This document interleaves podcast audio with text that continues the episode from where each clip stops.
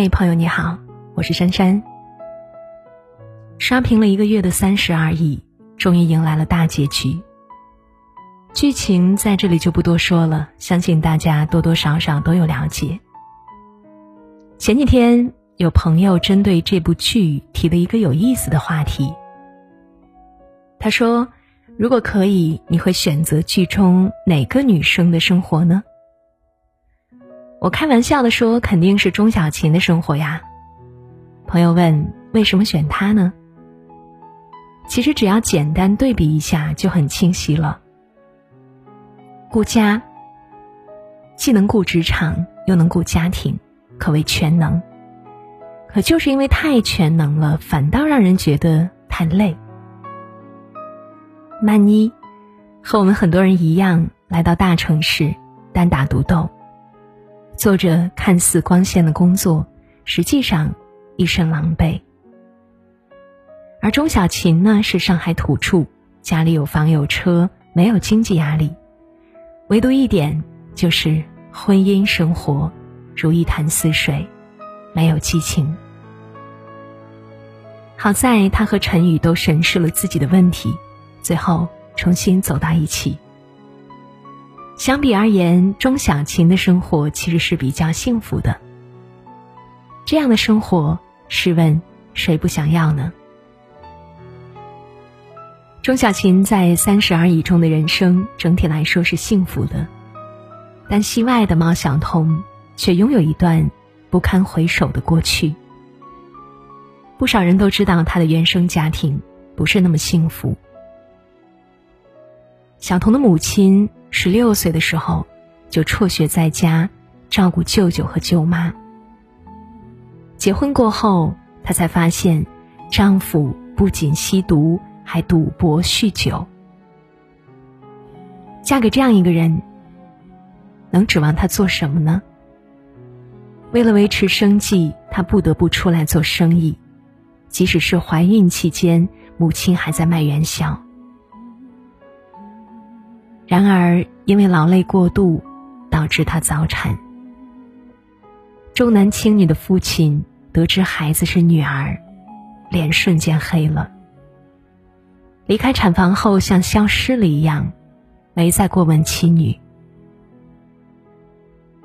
有一次，他在外面喝完酒，回到家里撒酒疯，把尚在襁褓的女儿抱起来，扔进了路边的垃圾桶。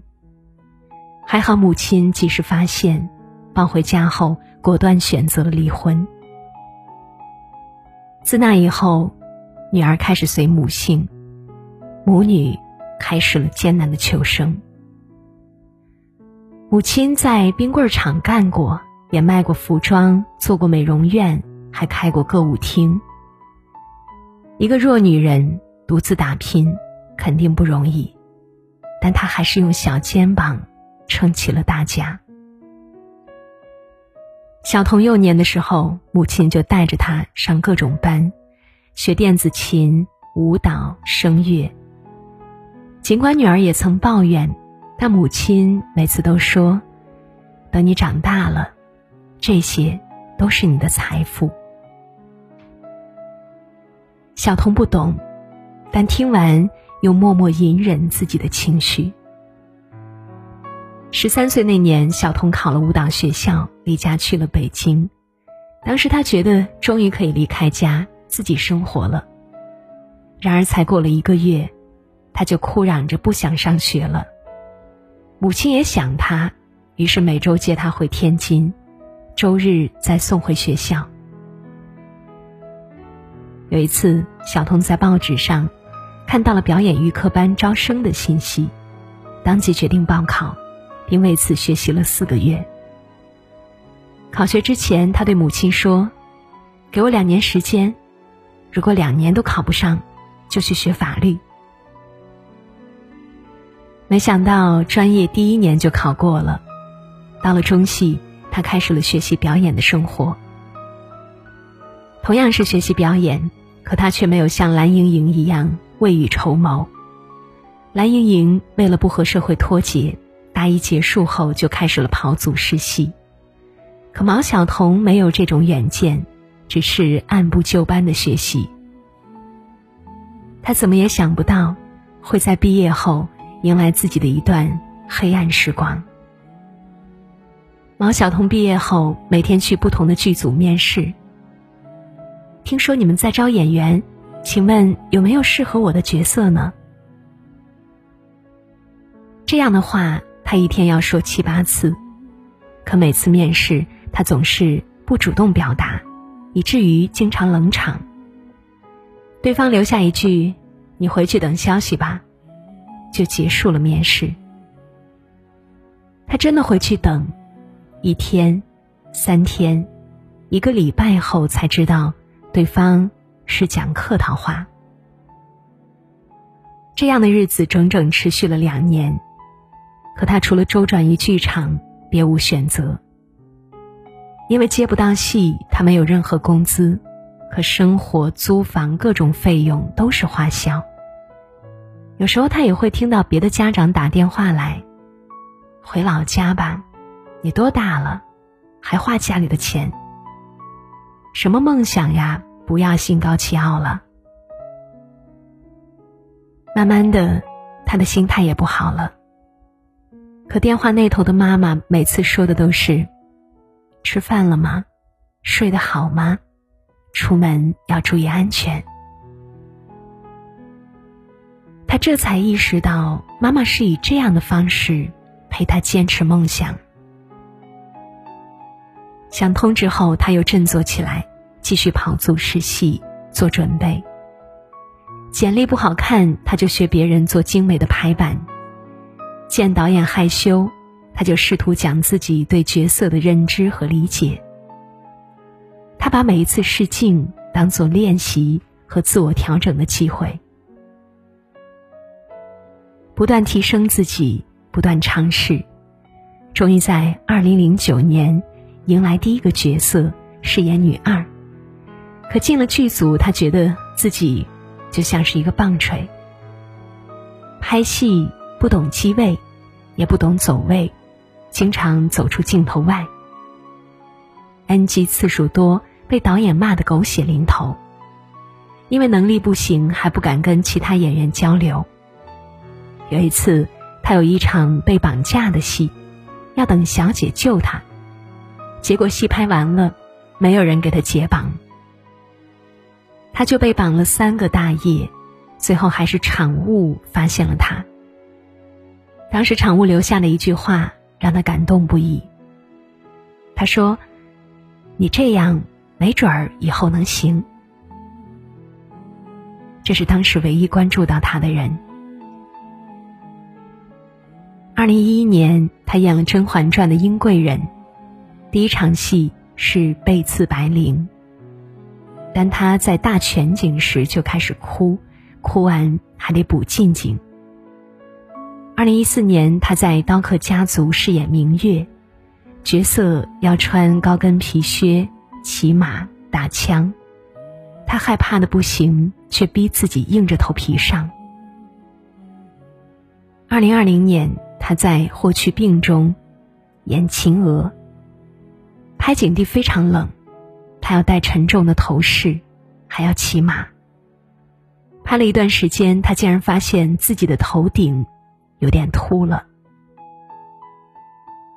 但有戏拍，这些算什么呢？正处于职业上升期的他，却又遭遇了两件令自己身心疲惫的事。二零一五年，小童与陈翔因戏生情，官宣恋爱。二零一七年，陈翔宣布两人分手，却没有公布分手原因。后来，陈翔参加综艺被提及分手，他解释说，两个人聚少离多导致了分手。然而没多久，一段监控视频爆出陈翔的出轨真相。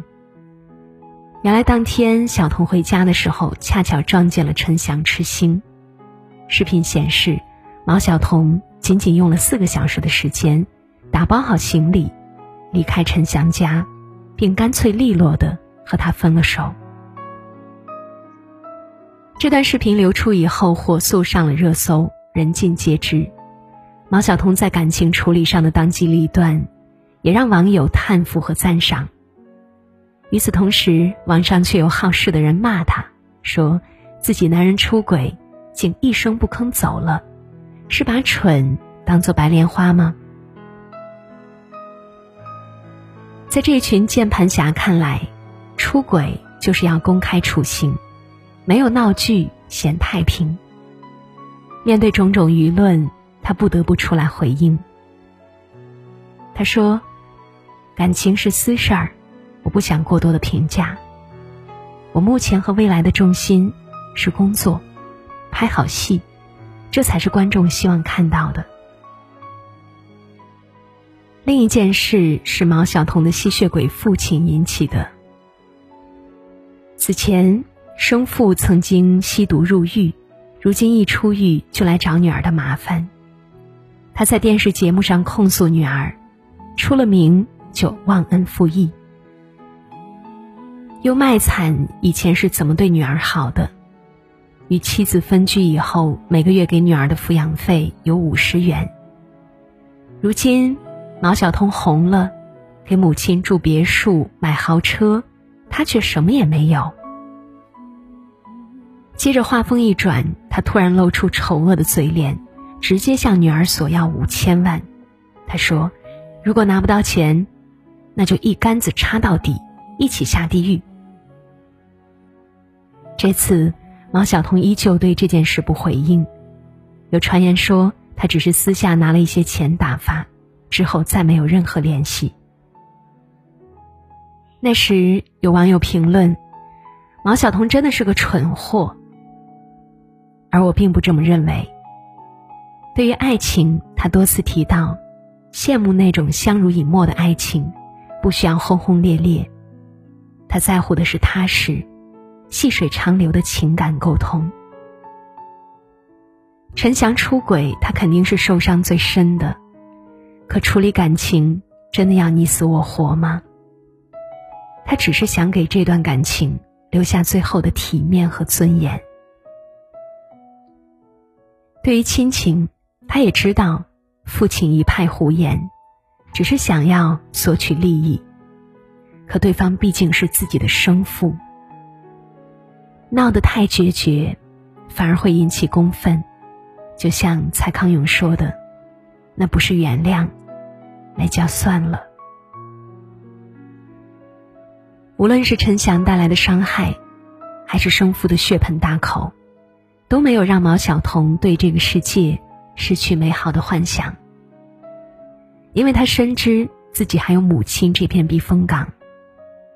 但小彤真正强大起来。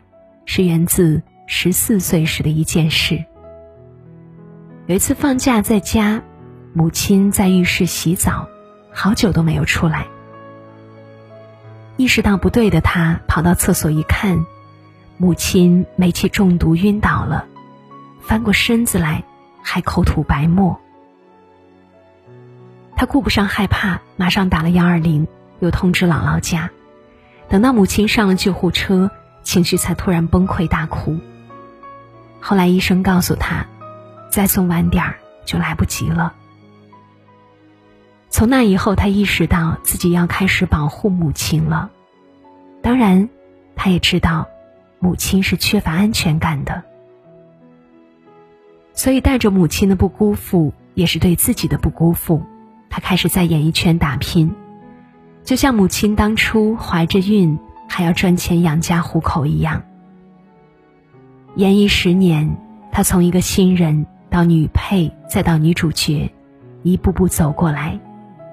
圈内好友对他的评价，也正如他本人那样。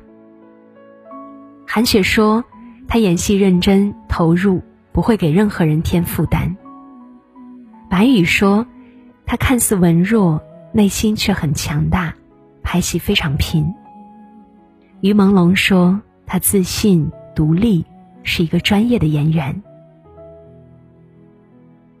一路走来，有两个道理是他深信不疑的：学习才能不断前进，坚持才能越走越远。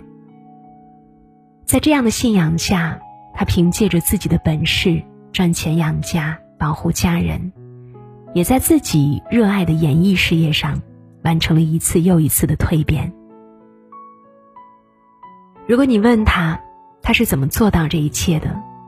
我想，就像他说的：“生活是一颗酸柠檬，但毛晓彤已经把这颗酸柠檬做成了一杯好喝的柠檬水。”愿你我像他一样，历经磨练，蜕变成不一样的自己。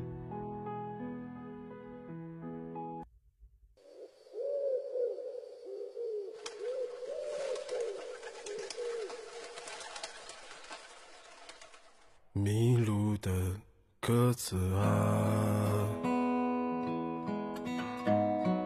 我在双手合十的晚上，渴望。一双翅膀，飞去南方，南方。尽管再也看不到无名山的高，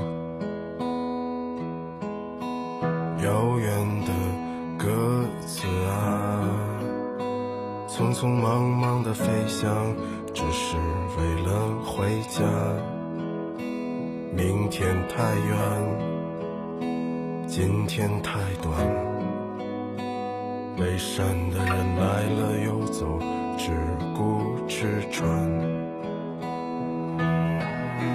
昨天我数到第二十五颗星星，在北京，第二十五秋天的夜晚，收得下过去。也给得了未来，